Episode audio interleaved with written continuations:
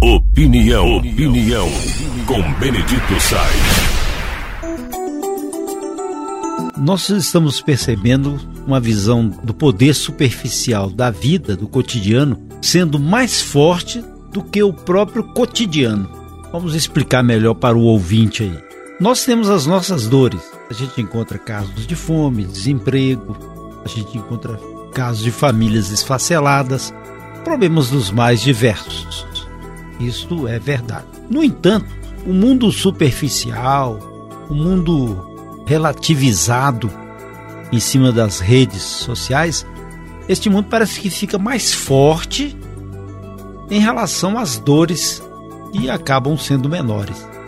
Aí você observa, por exemplo, uma influenciadora VTube de 22 anos, ela fez uma live para mostrar que está grávida do ex-Big Brother Eliezer e tinha 400 mil pessoas assistindo a live dela.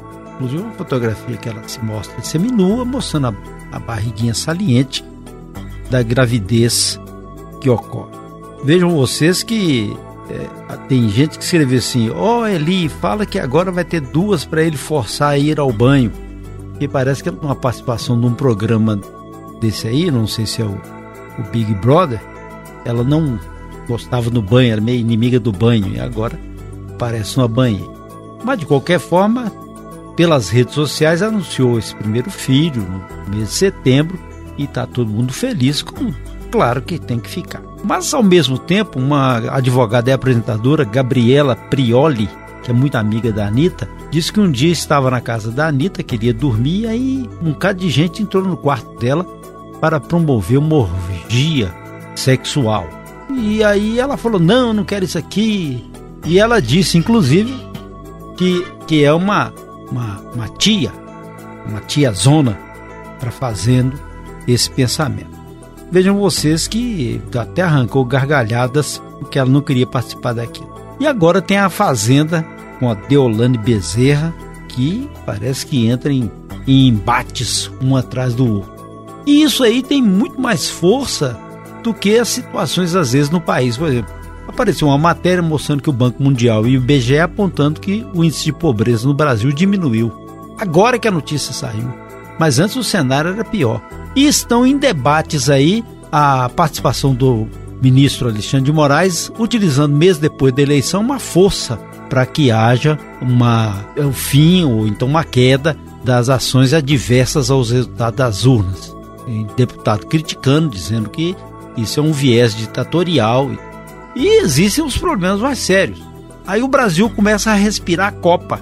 Daqui a pouco vai respirar final de ano e o cotidiano vai sendo abandonado, o cotidiano de cada um, o seu dia a dia de sofrimento, de dor, de problemas cruciais às vezes, inclusive sociais e econômicos, vão perdendo força e fica essa auréola de um mundo diferente, um mundo imagético.